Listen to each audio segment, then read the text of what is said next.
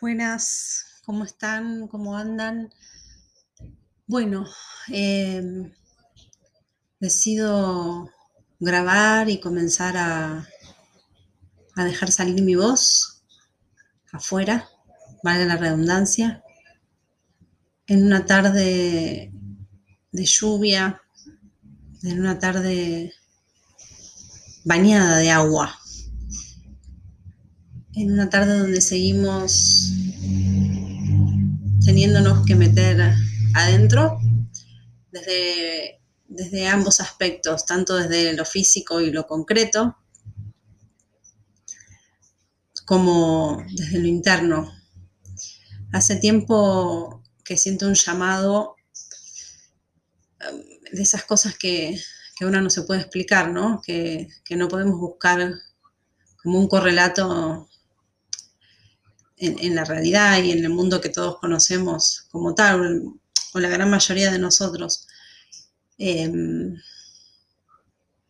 creo que el objetivo por el cual decido poner mi voz ahí afuera es justamente escuchar este llamado, escuchar este llamado interno y compartirlo y no tener miedo de compartir y no juzgarme por sentir como, siento, no juzgarme por ser quien soy. Personalmente estoy atravesando una tormenta, eh, también a, a, un nivel muy, muy profundo. Em, es loco porque puedo sentir como, como cierta paz a pesar del, caos. Y, creo que justamente esto tiene que ver con, con el trabajo que sin quererlo, creo, eh, digamos, sí, sí tuve que tomar acciones concretas como para, para hoy estar acá y decir, bueno, a pesar de, me siento en paz, pero me refiero a, a que no lo sentí como un esfuerzo, eso. Eh, creo que estoy en, camino de como de búsqueda, de, buscar respuestas más allá de, este mundo tangible y real y, tan concreto y hermoso, maravilloso y a su vez tan arduo.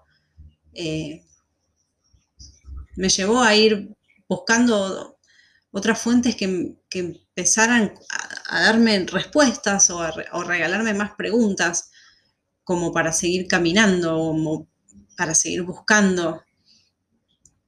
Eh,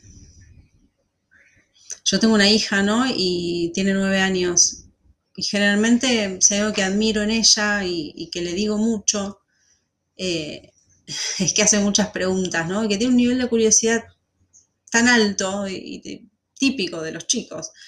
Eh, y bueno, y ahora que, estoy grabando esto me doy cuenta que, quizás yo también, o sea, que quizás también soy yo una persona muy curiosa.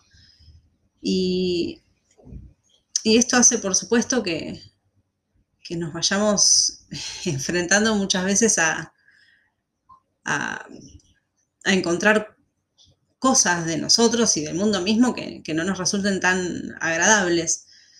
Pero ese picor de ir por, por más y de seguir buscando. Bueno, todo esto para decir, eh, para decir que desde hace mucho tiempo yo vengo buscando respuestas en otro lado.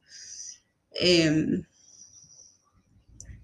conocí un curso de milagros hace mucho y si bien hace mucho ah, también que no estoy como en contacto con él, eh, para quienes no lo conocen, un curso de milagros es o sea, está bajado en un formato libro y fue, fue como susurrado, contado a dos personas eh, que fueron bajando un montón de contenido para que se den una idea, es, como un libro así como tan gordo como, como lo es la Biblia. Eh, y, y leer y conectarme con eso a mis jóvenes 20, 21, y un poquito más, eh, fue como un gran abrigo para mí, fue como, como wow. No soy creyente en el sentido de soy bautizada, tomé la comunión, como todas esas cosas que, que hacemos por mandato, ¿cierto? Pero, digamos, nunca pude conectarme con la religión católica por esto, porque sentía que no me daba todas las respuestas. Sin embargo, siempre, siempre supe, y, lo sé hoy, eso lo, lo, sostengo, que hay algo más, o sea, que tiene que haber algo más, que este cuerpo que nosotros tocamos, que tiene que haber, que tiene que haber algo más allá afuera que no está tan afuera. Bueno, un curso de milagros fue alguna de esas respuestas que yo encontré.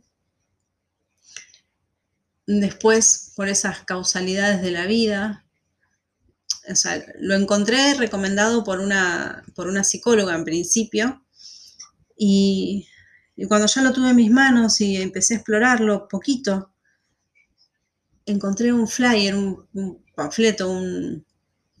Ay, bueno, no importa, una propaganda eh, que decía justamente esto, ¿no? Y miento, no lo, encontré yo, lo encontró una amiga eterna que tengo, que me lo trajo sabiendo que yo, que yo leía un curso de milagros y me dijo, mira, va a empezar esto. Y, y era eso, ¿no? Fue como, como, wow, fíjense que esto no es algo muy difundido, ¿no? Y, bueno, cuestión que arranqué ahí y conocí una persona hermosa que, aún hoy sigue difundiendo no solo un curso de milagros, sino es un, es un gran difusor de, la vida espiritual, del crecimiento espiritual y, esto, ¿no? De explorar y de conocerse y de tratar de vivir un poco más en paz con quienes somos. Él es Julio Bebione, Bebione, como, como lo conocen hoy, lo pueden buscar. Em, y podemos decir que yo fui una de sus, de sus primeras, eh, sus primeras acompañantes, no sé cómo decirlo. Eh, y bueno, después la vida nos, va llevando, ¿no? Eh, siento que yo fui encontrando como verdades de a poquito, después leí Cábala, o Cábala creo que se dice correctamente, em,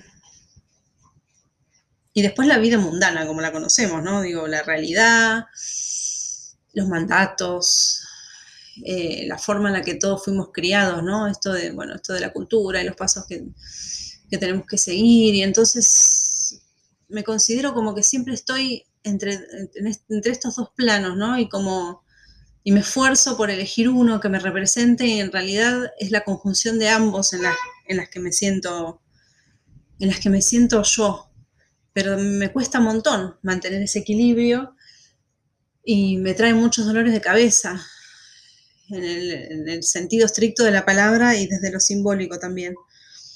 Y se me ocurre que quizás no sea la única a quien le pase esto.